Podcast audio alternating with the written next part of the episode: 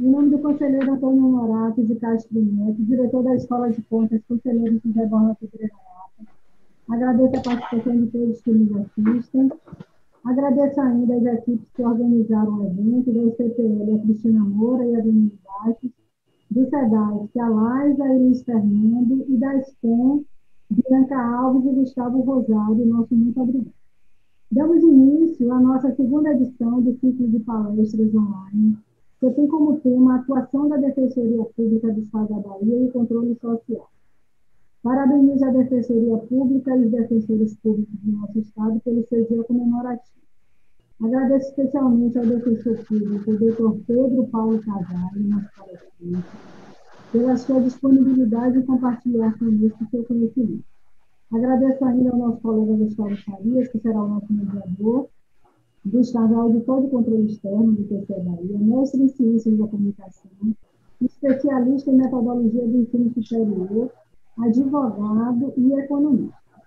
Informo que apenas os inscritos serão certificados o sistema de inscrição estará aberto até as 15 h Passo a palavra ao nosso colega Gustavo, desejando um ótimo evento e agradecendo a todos. Nosso muito obrigado. Bom evento. Obrigado, Denilze. Boa tarde a todos. Eu quero cumprimentar o defensor público, doutor Pedro Paulo Casale, e em seu nome cumprimentar todos os defensores públicos do Estado da Bahia pelo dia de hoje, né, que é o Dia Estadual do Defensor Público, bem como a todos os servidores da Defensoria Pública pelo Dia Nacional desta nobre instituição que atua em defesa dos vulneráveis. Antes de apresentar o currículo do Dr. Pedro Paulo Casale passar a palavra para ele, importa destacar o conceito de controle social para esse evento. É, nós entendemos para esse evento que é um conjunto de ações de fiscalização e de acompanhamento, onde as pessoas que compõem a sociedade, individualmente por meio de grupos sociais, monitoram as funções administrativas do Estado. Então, a palavra-chave do nosso evento hoje é cooperação. Cooperação do cidadão com as instituições, cooperação dos grupos sociais com as instituições e cooperação entre as instituições. O controle social, como define bem o doutrinador Ismael Viana, ele tem uma face de ser complementar às atividades de controle externo, a exemplo do Tribunal de Contas. Então, não, a, ideia não é substituir o controle externo pelo controle social, mas sim fortalecer o controle social para que ele apoie o controle externo. Não resta dúvida é, da essencialidade da formação política do cidadão para sua atuação. Mas a pergunta que, que, que, direta que a gente pode trabalhar hoje, que a gente vai trabalhar hoje, é como as instituições de controle externo podem construir um caminho sólido para chegar cada vez mais próximo à sociedade. Então, a resposta para isso é trocar experiência com quem faz isso no nível de excelência. É o que faremos hoje, ouvindo o Dr. Pedro Paulo Casale e a experiência da Defensoria Pública do Estado da Bahia. Dr. Pedro Paulo Casale é defensor público do Estado da Bahia, ex-subdefensor público geral da Defensoria Pública do Estado da Bahia, no período 2019 a 2021, e atual coordenador da especializada criminal e de execução penal da Defensoria Pública do Estado, membro da Comissão Criminal do Colégio Nacional de Defensores Públicos Gerais, CONDEG, auditor presidente do Tribunal de Justiça Desportiva da Federação Baiana de Futebol. Boa tarde, doutor Pedro. Muito obrigado por ter aceito o nosso convite. A palavra é sua. Muito obrigado. Eu que agradeço. É, agradeço imensamente poder falar nesse momento, nesse dia especial, que é o Dia Nacional do Defensor Público, para um público tão selecionado. E vou me permitir falar em uma linguagem bastante simples, porque é, o, as noções que eu vou trazer aqui é uma noção que eu tenho que passar para a sociedade, principalmente para ela, porque eu falo por ela em nome dela muitas vezes. Certo? Então, agradeço pelo convite, na pessoa do presidente Gildásio, na pessoa do conselheiro Honorato, da escola, é, da senhora Cristina e também do amigo Gustavo Farias, Denise e todo o Tribunal de Contas, né, que são profissionais extremamente dedicados, profissionais extremamente capacitados e eu aprendi a reconhecer isso porque eu trabalhei muito na qualidade de sub junto ao tribunal e conheci é, certa, eu conheci muito o trabalho né, dialogando com todos os funcionários daí.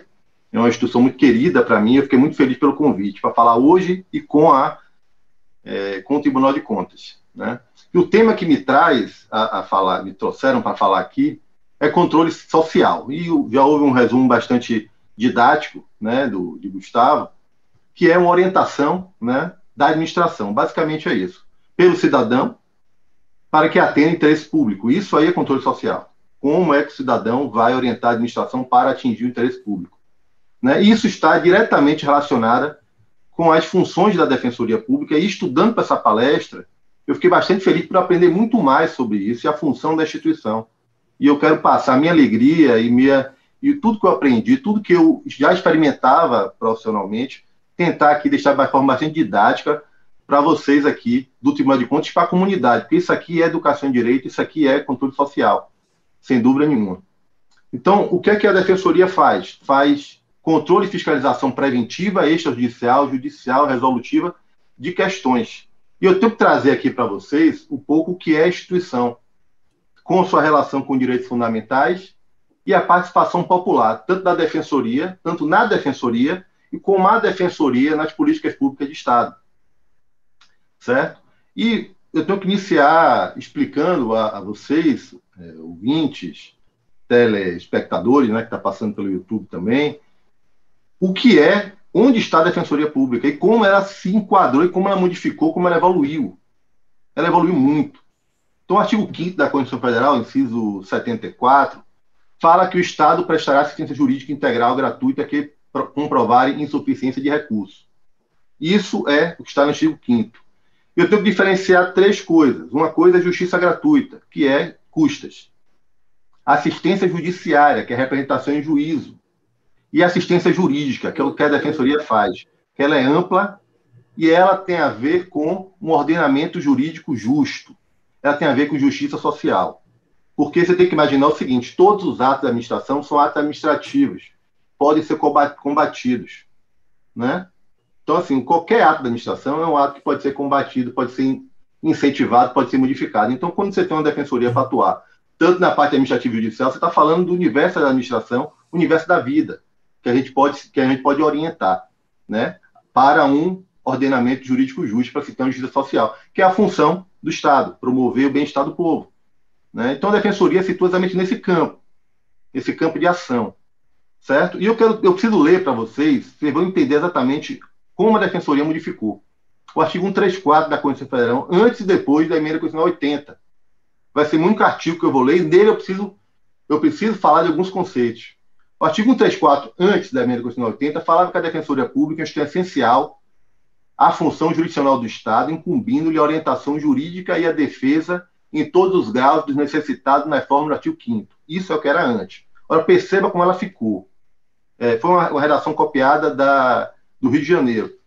A Defensoria Pública é uma instituição permanente essencial à função jurisdicional do Estado, incumbindo-lhe, como expressão e instrumento do regime democrático, perceba que nós viramos instrumento do regime democrático, fundamentação e orientação jurídica, a promoção dos direitos humanos e defesa em todos os graus, judicial e extrajudicial, dos direitos individuais e coletivos.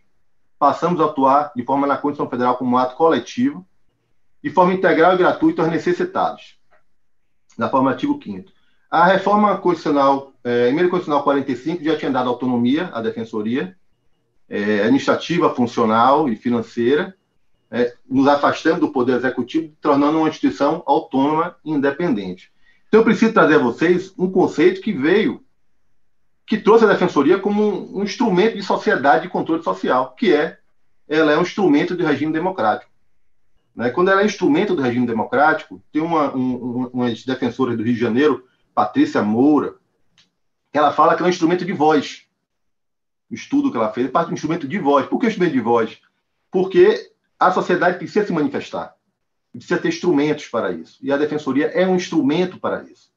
Certo? é um instrumento de concretização de políticas públicas.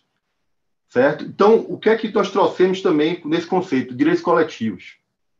Já havia a, a, na Lei da Ação Civil Pública, em 2007, o ingresso à Defensoria como, como titular da Ação Civil Pública.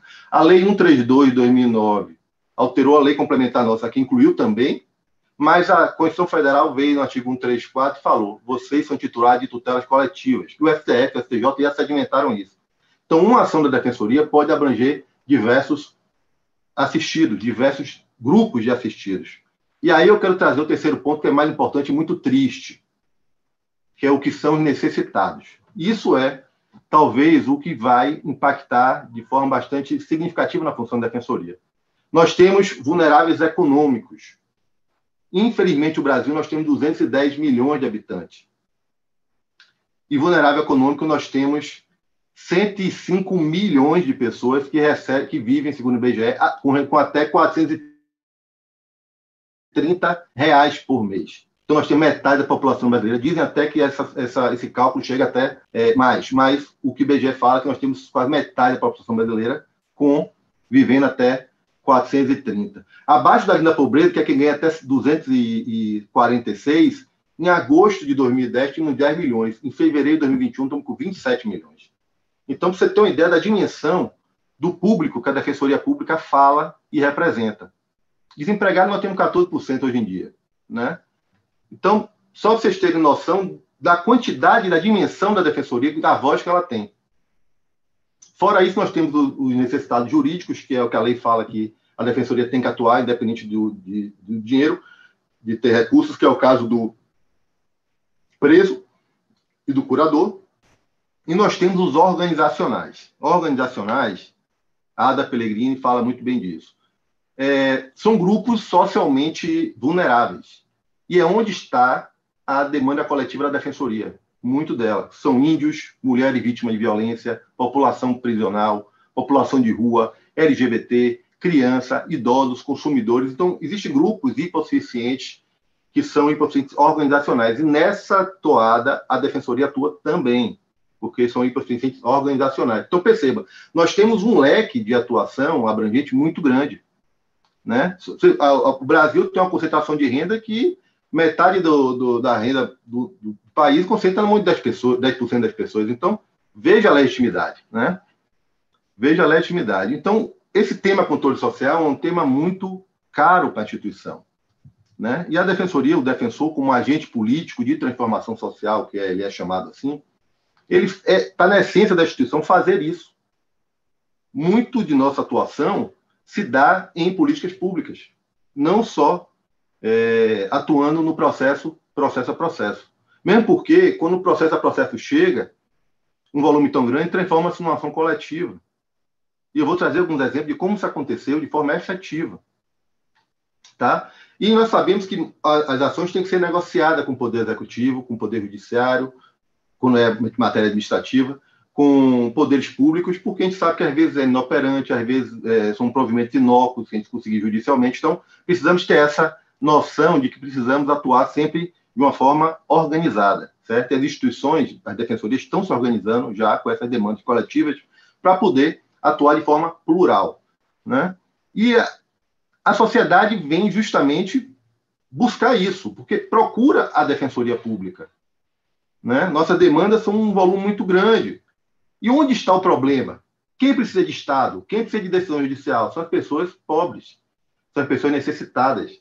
Então, onde precisa de mais Estado é justamente onde precisa de mais acesso.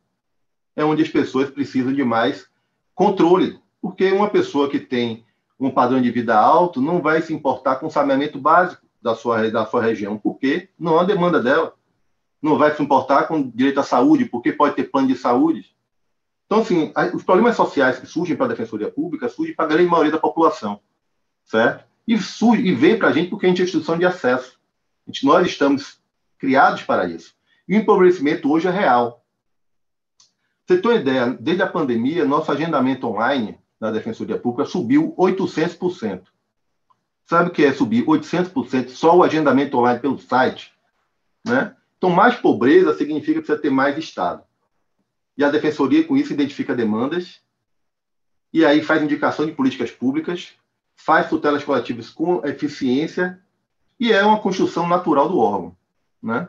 E o Tribunal de Contas, ele tem tentado fazer controle social, e é muito interessante isso. Tem tentado capilarizar. O, o ex-presidente Naldo e o ex-presidente Gidásio divulgam bem o Tribunal de Contas, sempre divulgaram bem. certo? Tem um programa que eu lembro que até a doutora Carolina sempre trouxe a defensoria para a gente participar e incentivar, que é o Educação da Nossa Conta, que também é isso, é controle social. É também que é um, é um belo programa de cuidar da educação. Um belo programa. Só que o Tribunal de Contas tem limitação. Por quê? Porque é um órgão de Estado que não é feito para movimentos sociais. O órgão não vai ir para uma comunidade se, se reunir com a comunidade negra, não vai se, se, se reunir com, o LG, com a comunidade LGBT, não vai ir para a fila de presos para cuidar, ver da fila de presos como é que está a dificuldade dos presos. Então, assim, cada um se qual a qual. E a Constituição Federal preparou uma instituição para isso. Então, você tem comunidade LGBT, comunidade indígena, quilombola, é, é, africana, comunidade de fundo e fecho de pasto, pescadores, marisqueira, tudo isso são grupos organizados que precisam de Estado, porque eles são grupos organizacionalmente necessitados. E tem uma instituição para isso, certo? E nós temos, inclusive, na Defensoria Pública, núcleos para isso. Núcleo de saúde, núcleo de idoso, núcleo de criança e adolescente, núcleo de fazenda pública, núcleo de direitos humanos, núcleo de violência doméstica. Então, a instituição é preparada para isso, certo? Para concretizar os direitos fundamentais.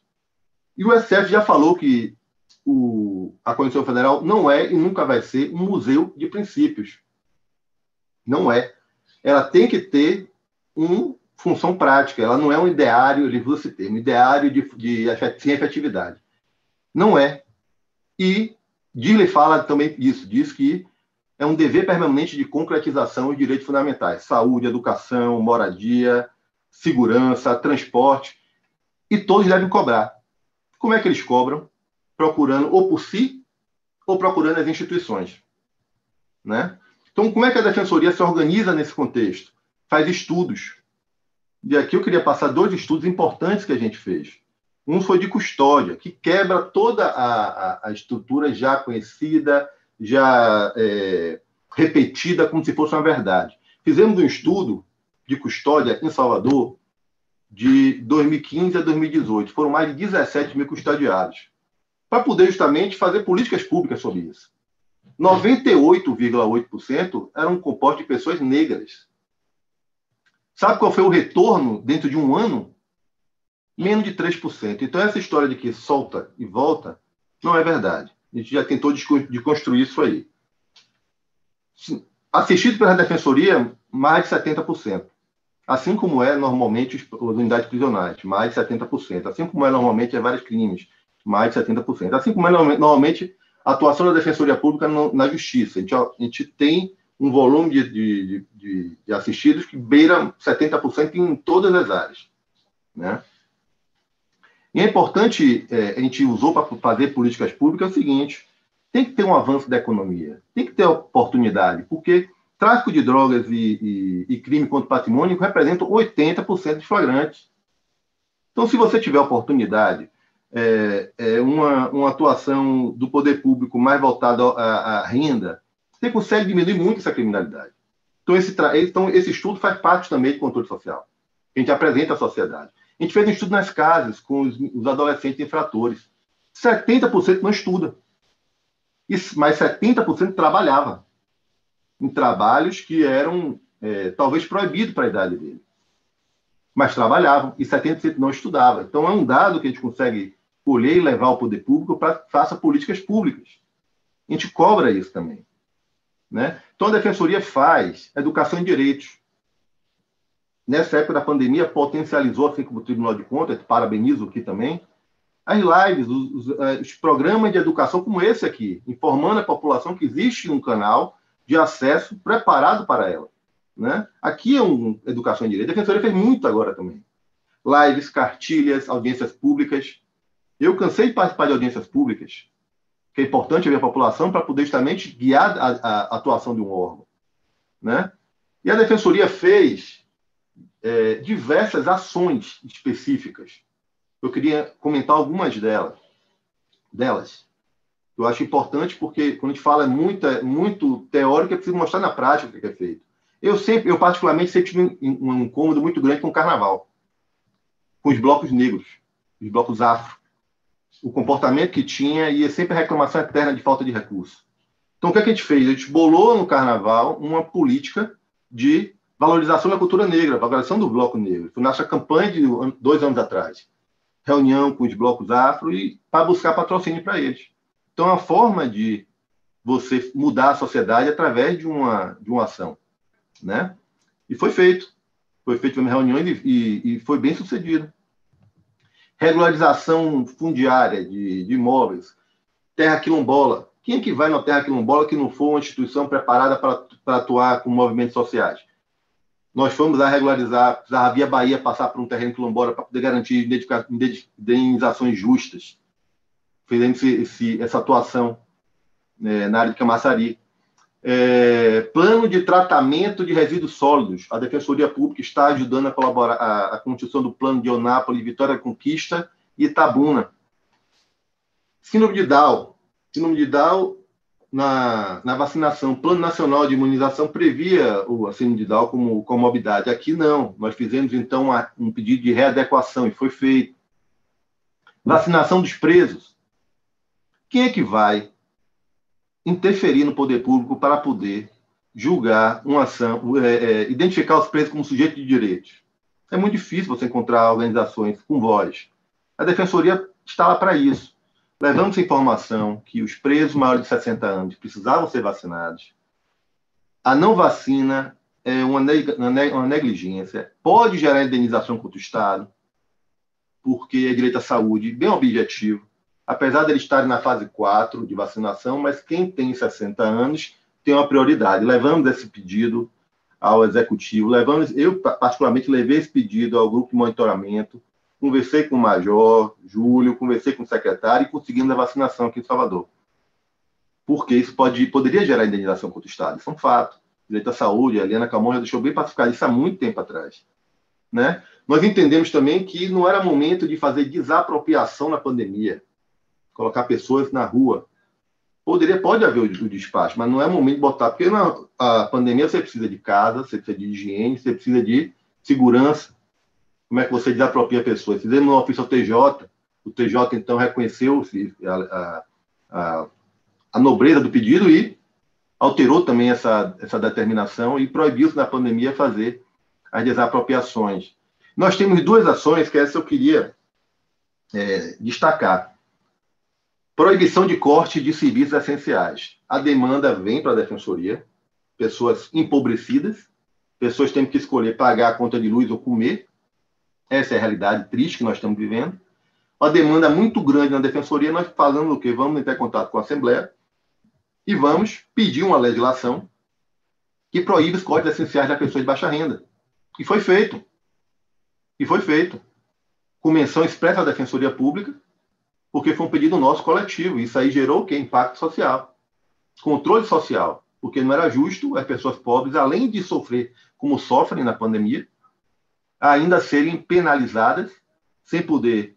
É, porque você sem luz não fica em casa, você sem água não faz higiene.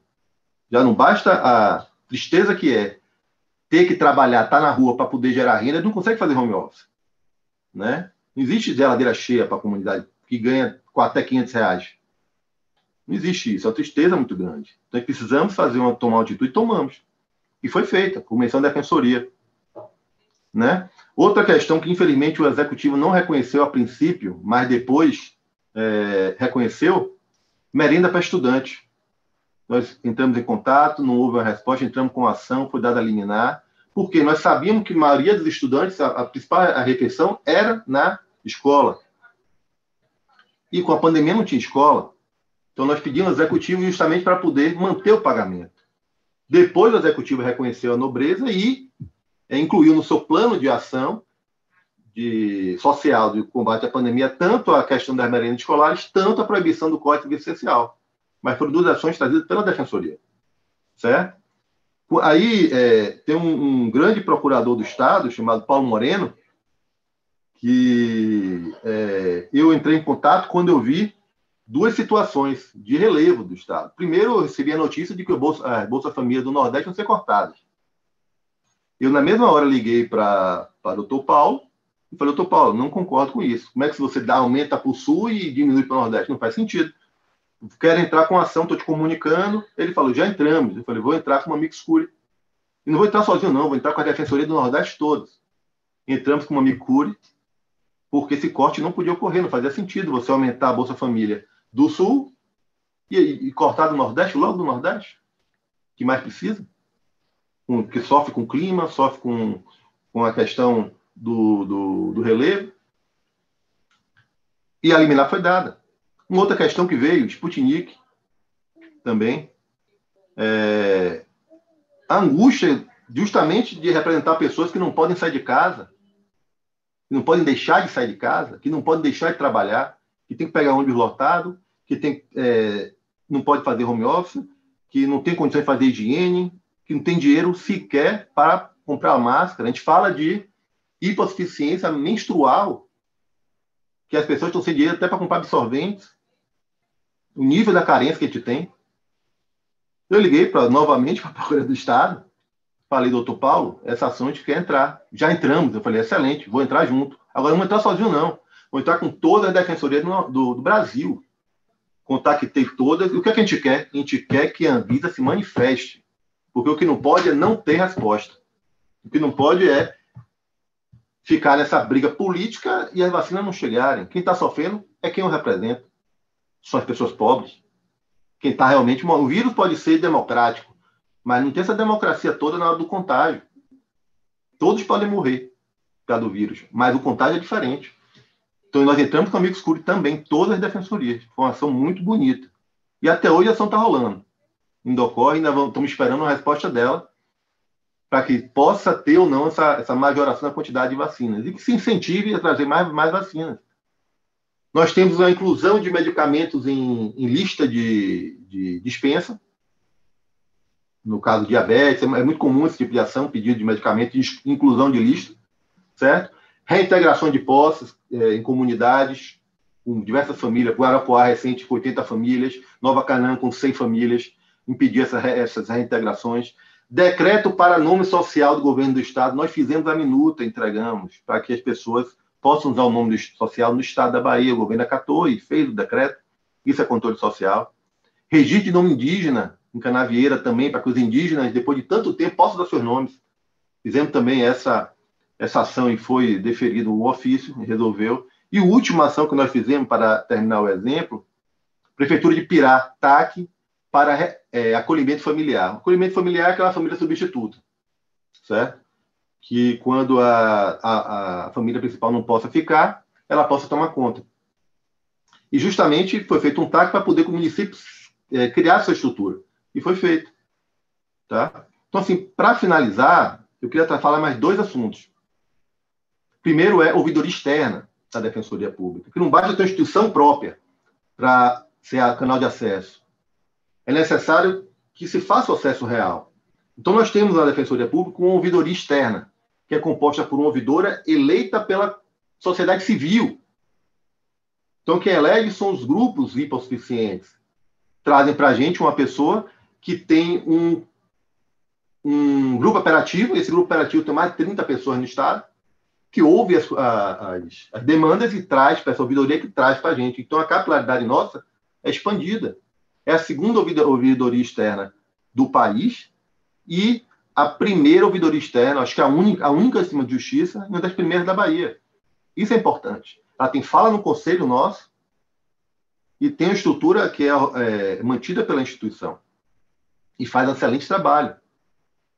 E, por último, eu gostaria de falar sobre audiência pública do orçamento participativo que a Defensoria faz. Isso aí é uma coisa que todos os órgãos deveriam fazer, que é, antes de você aplicar os seus recursos e criar seu orçamento, fazer uma audiência pública onde a Defensoria funciona, ouvir a comunidade através da audiência pública e saber onde é que a Defensoria deve aplicar os seus recursos. Ela começou desde 2015 e até hoje é feita, todos os anos. E deveria ser replicada por outros órgãos. Então, a gente ouve que a demanda aqui dessa, dessa cidade é indígena, precisa de uma especialidade indígena. A demanda aqui é porque tem unidade prisional nova, tem muito preso de delegacia. A demanda aqui é que tem a questão de família. A demanda aqui é, por exemplo, como tinha em Feira de Santana, uma demanda porque o cartório, na época de 1970, não havia registro, não averbavam os registros. feitos. Então tinha um problema muito grande de cartorário. Então, a gente ouve, adequa o orçamento e constrói a defensoria ouvida. Ouvida com participação. Então, assim, é... essas aí foram as linhas que eu gostaria de trazer aqui a informação para vocês da evolução da defensoria. De como ela era, de como ela cresceu, de como ela ganhou é, corpo e de como ela representa muita gente. Ela, eu, eu arrisco a falar que ela representa mais de 80% do país. Se você ligar a questão da hipossuficiência, que eu estou falando de pessoas que ganham até 400 reais. Eu não estou falando de pessoas que ganham 2 mil reais é, com, ou 3 mil, 4 mil reais com é, que a gente chama é, que chama de, de, de vamos fugir o termo é, hiperendividado. Não, não estou falando de pessoas que ganham 10 mil reais que têm quatro filhos, contra-cheque é, é, todo penhorado, com, com, diversas dívidas. Não, isso aí já tem também, porque é hiperendividado. Mas estou falando de pessoas que ganham até 500 reais, que é quase metade da população brasileira, segundo o IBGE. Então, fora isso, temos os grupos é, vulnerabilizados. Então, assim, essa linha geral eu gostaria de trazer para poder falar um pouco é, sobre a Defensoria Pública e como ela ganhou corpo, né? e como ela representa muita gente hoje no país. E, novamente, agradecer pelo evento, pelo dia de hoje, que é Dia Nacional do Defensor Público. Um abraço a todos meus colegas é, do país, né? do país. Doutor Pedro, muito obrigado. Eu tenho certeza que estão todos, todos que estão nos assistindo agora, estão emocionados em ver a sua dedicação, e a como representa a Defensoria Pública e todos esses trabalhos estão sendo feitos atualmente. Muitas vezes as pessoas ouvem falar das instituições, mas não sabem detalhes né, da, da, atuação. E eu achei interessante é, você trouxe a, a raiz das questões em relação ao controle social. Nós precisamos efetivamente desse conhecimento, desse know-how, dessa expertise de quem efetivamente chega junto, de quem conhece de forma profunda as questões sociais e que se articula para resolvê-las.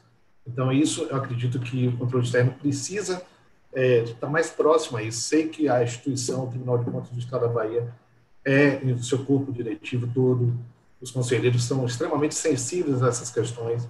Muitas ações já estão sendo feitas, já vêm sendo feitas há algum tempo, e como Educação Nossa Conta, Caravana da Ouvidoria, Casa Aberta, tantas outras ações que foram feitas ao longo dos últimos anos, e isso só tende a crescer com essa troca dessa, dessa experiência. Eu queria é, aproveitar para lhe perguntar é, sobre esse aumento da esse aumento percentual brutal da demanda pela defensoria e aí ele perguntar como é que a defensoria se organizou com essa dificuldade da pandemia. Eu vi o Dr. Rapson falando no, no momento, numa live uns dias atrás, dizendo que é muito importante esse olho no olho, esse tete a tete, esse, essa, esse contato com as pessoas, e acabou que a, a pandemia suprimiu tudo isso, e, e essa é uma das grandes dificuldades hoje, pelo que eu entendi, da atuação de vocês. Como é que vocês estão se articulando, se mexendo para superar esse momento e fazer com que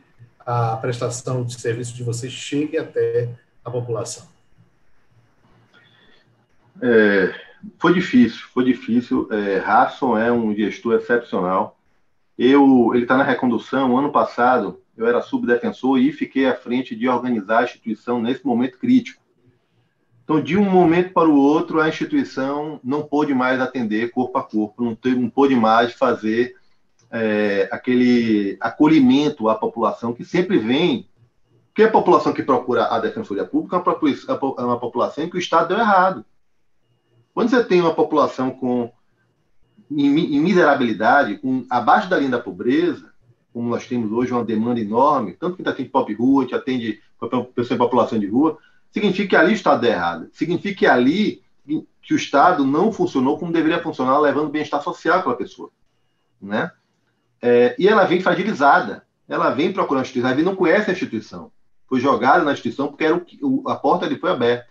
Então ela vem com receio. E ela vem ignorante. ela vem sem saber utilizar os meios eletrônicos, ela vem sem saber usar um telefone, ela vem sem saber os documentos que tem na mão, não sabe ler.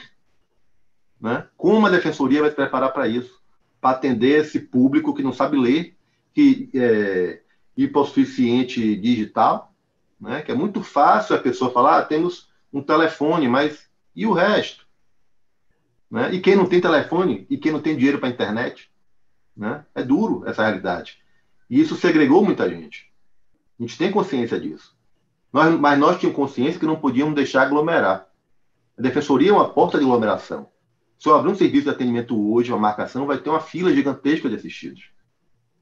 Então, assim, a gente tinha consciência que não poderia aglomerar assistidos, permitir que os assistidos procurassem a defensoria e precisava resolver tudo aquilo. Nós estávamos no final de ano e, e tínhamos a noção também que precisava mudar. Então, o que é que nós fizemos? Pegamos todo o nosso pessoal possível e todas as linhas telefônicas e criamos um sistema de dois, dois canais de atendimento. Ampliamos ela para poder atender todo o estado da Bahia e a cobrar. Nosso, nosso telefone 129 o 0800 071 3121. E colocamos atendentes exclusivos, começando de manhã com dois grupos, para poder ampliar o horário máximo que puder. A média de demora era cerca de 40, 50 minutos para ser atendido.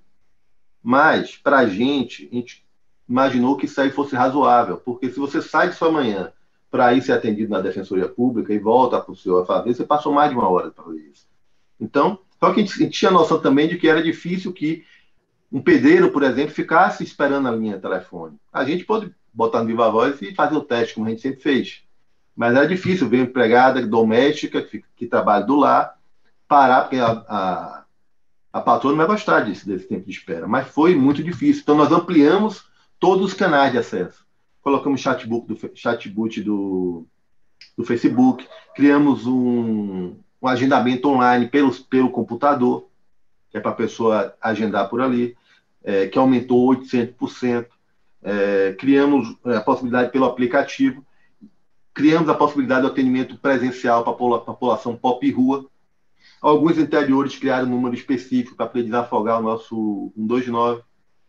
É, um serviço importante nosso, que era a atuação na custódia, criamos um número específico para os presos de custódia ligarem imediatamente, porque aquele preso não poderia entrar na agenda normal, porque demoraria. Então, nós é, fizemos toda uma, uma, uma, logística na instituição é, para poder ampliar o atendimento e manter a instituição funcionando. É, conseguimos, é, com as limitações orçamentárias e de pessoal que nós tínhamos, e ainda temos, né, conseguimos manter a instituição pulsante, atuando. Os defensores, eu, eu particularmente, fiz inspeção em unidade prisionais, inspecionei até a unidade Covid da unidade, da, o modo extraordinário aqui da, da capital, para poder ver o fluxo, porque houve a notícia de, de mortes na unidade, três internos mortos. Vamos entender como funcionava e, e certificamos que estava correto a, a atuação do Poder Executivo nesse ponto do ASEAP estava agindo bem com o fluxo que tinham criado. Então a gente é, fez o que pôde, entendeu? Os colegas de direitos humanos continuaram na rua, nas movimentações, nas mobilizações. A gente fez o que pôde para poder manter a instituição funcionando com todas as limitações que a pandemia deu e trouxe. Mas não foi fácil. É um, é um momento muito duro para o serviço público, muito duro para a população. Todas as atuações estão limitadas. O Tribunal de Justiça limitou, o Ministério Público limitou, o Executivo limitou, e a Defensoria também limitou, principalmente por causa da aglomeração, porque a gente causaria aglomeração, sem dúvida nenhuma, caso mantivesse as, as, as casas abertas. Sim, sem dúvida. É, é, foi uma situação que atingiu a todos, não tenha dúvida disso.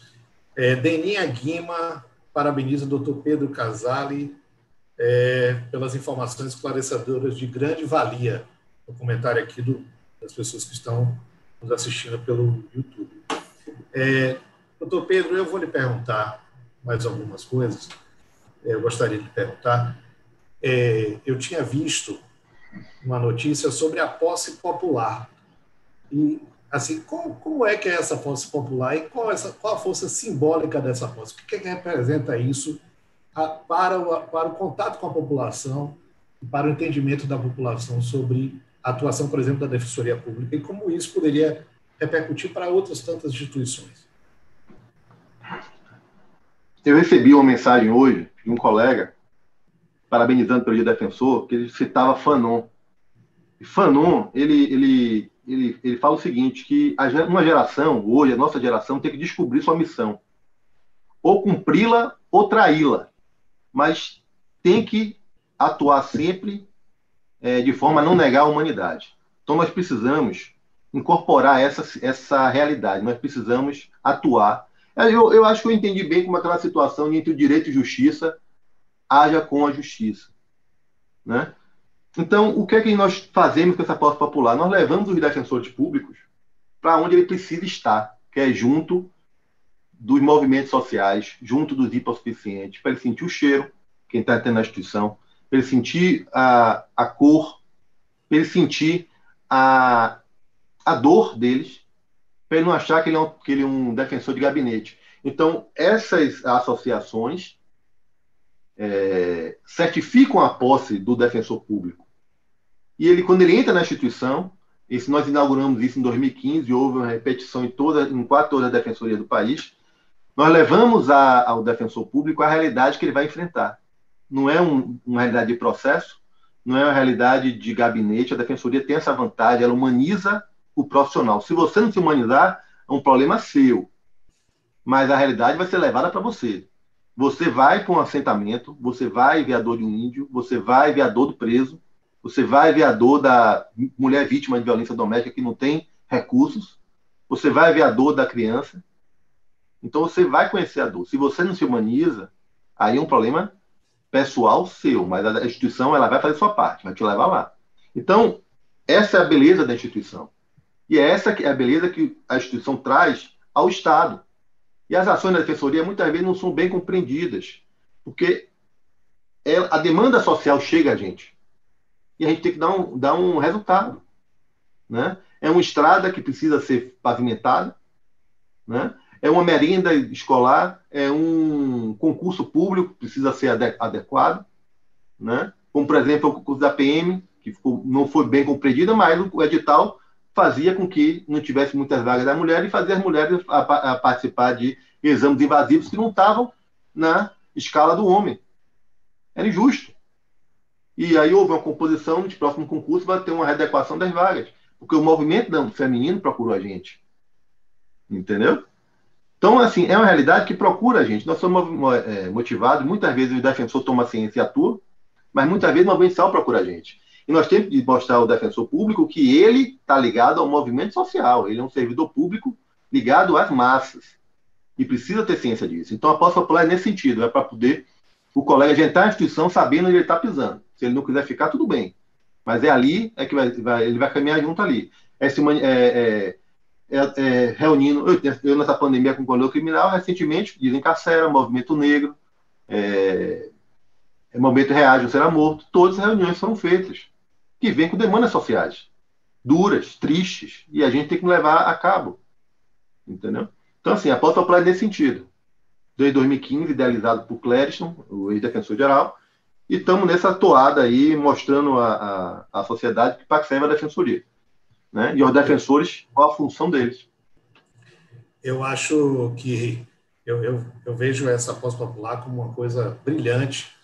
Eu acredito até que inúmeras posses de tantos outros servidores públicos deveriam, deveriam ser em atos populares. É, eu acho sensacional isso. Realmente traz para o servidor esse sentimento e cria a possibilidade da humanização, como você falou. Né? Agora, se o sujeito não se humaniza, já é outra questão. É. É, temos aqui um comentário do nosso colega do Tribunal de Contas, Luciano Chaves, ele parabeniza a mim e ao professor doutor Pedro Casale. Rômulo Augusto Silva Birindiba, parabéns à Defensoria Pública da Bahia e aos defensores e defensoras públicas pela passagem do dia de hoje. Ainda Raquel Cerqueira, obrigado por uma palestra tão rica de informações. Parabéns, Defensoria. Feliz Dia do Defensor. Patrícia do Prado Amaral Trindade. Impressionado com a atuação da Defensoria e feliz por ver que vocês realmente têm a percepção e a sensibilidade das necessidades dos mais vulneráveis. Já me sinto mais esperançosa, confiante e otimista. Que bom, né? Eu também, eu também, Patrícia, viu? Também sinto a mesma coisa ouvindo o doutor Pedro Paulo. Luciano Chaves também parabeniza ainda os defensores públicos pelo seu dia.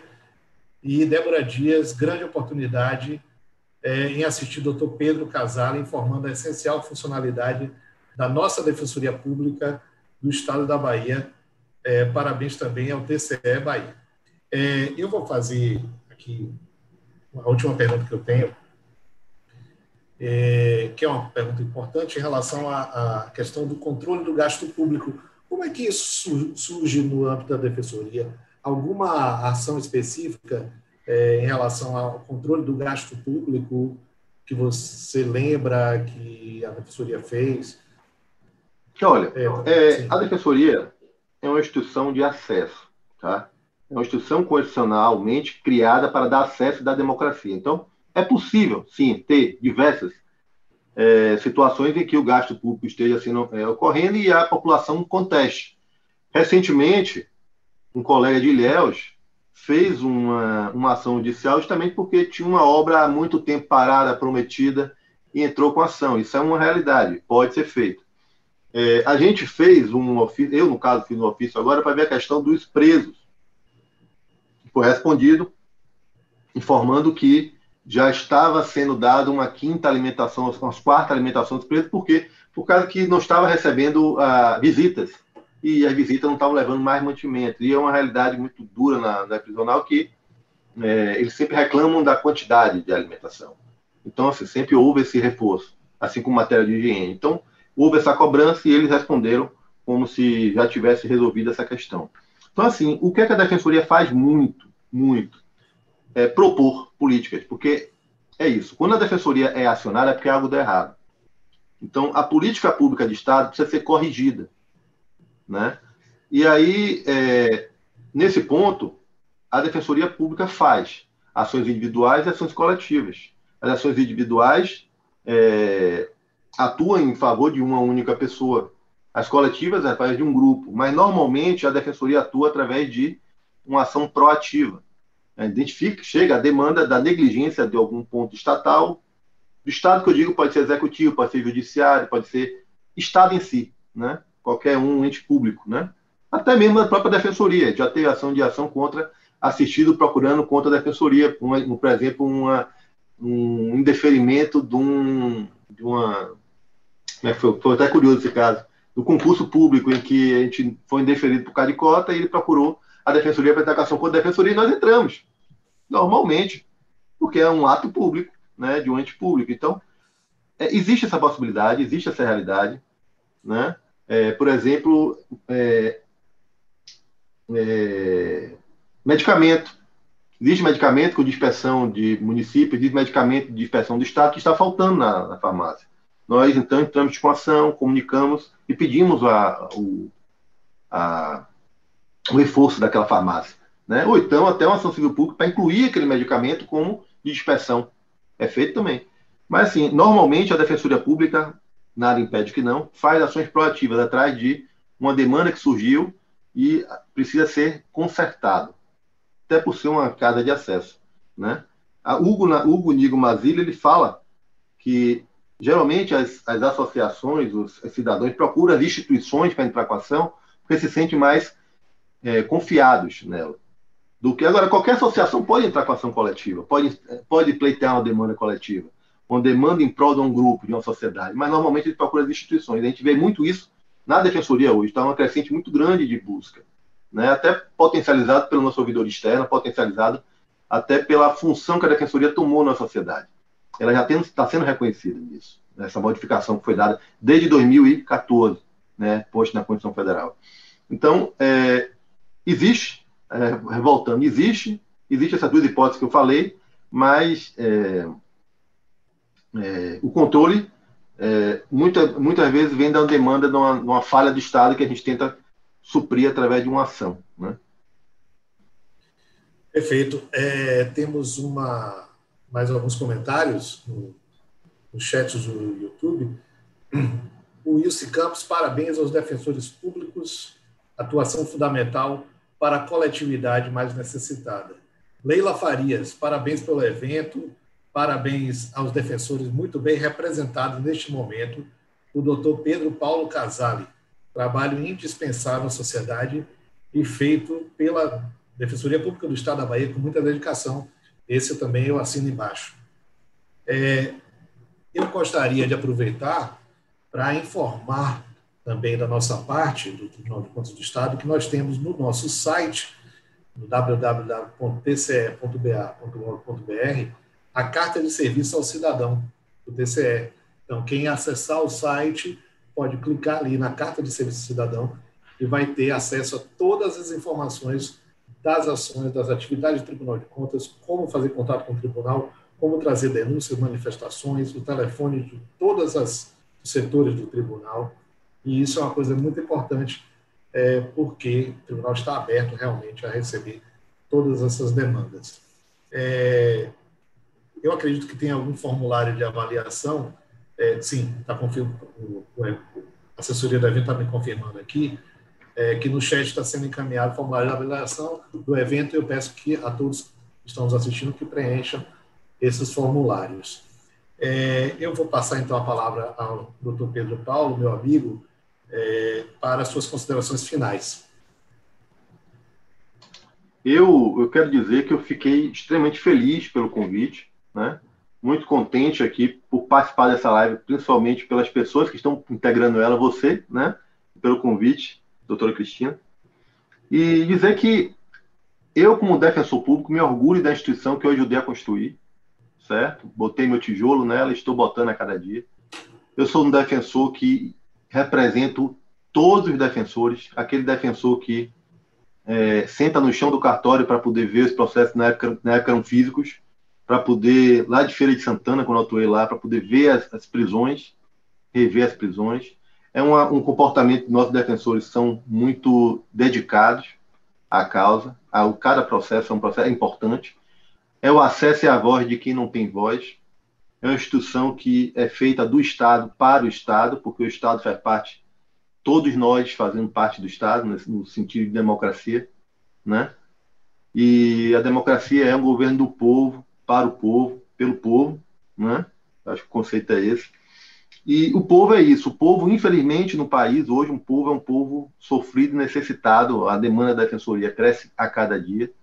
É uma instituição que precisa ser valorizada mais, porque a CA é a porta de acesso, é a porta de direitos humanos, é a porta de saúde, é a porta de defesa da mulher vítima, de defesa da dignidade do preso, é a porta da defesa dos necessitados, e cuidando dos necessitados, nós conseguimos dar dignidade a toda a classe, todos os brasileiros, porque é uma, é uma cadeia, né?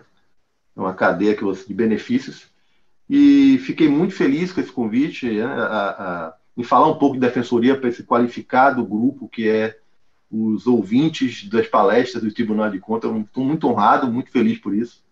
Tá? E dizer que parabenizar novamente todos os meus colegas de defensores públicos pela passagem do seu dia e agradecer novamente ao Tribunal de Contas pela oportunidade. É, pode ter certeza que a honra é nossa também. Eu ainda tenho aqui algumas, alguns comentários aqui que estão chegando, é, comentários finais. Parabéns, Eugênia Rodrigues, parabéns aos defensores públicos, em especial ao doutor Pedro Casale, pelas informações esclarecedoras.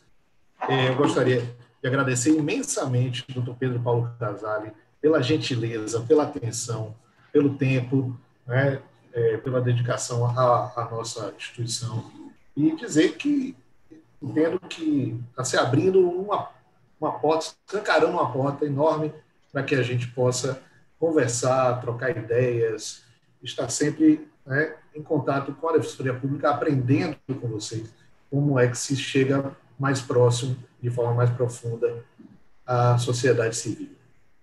É, eu gostaria de é, agradecer também a, a doutora Denilze Sacramento, que é diretora da Escola de Contas, a Cristina Moura na assessoria do evento, a toda a equipe da Escola de Contas Conselheiro José Borba Pedreira Lapa, ao setor de informática do Tribunal de Contas do Estado da Bahia, cumprimentar o diretor-geral da Escola de Contas, José Borba Pedreira Lapa, conselheiro Antônio Honorato.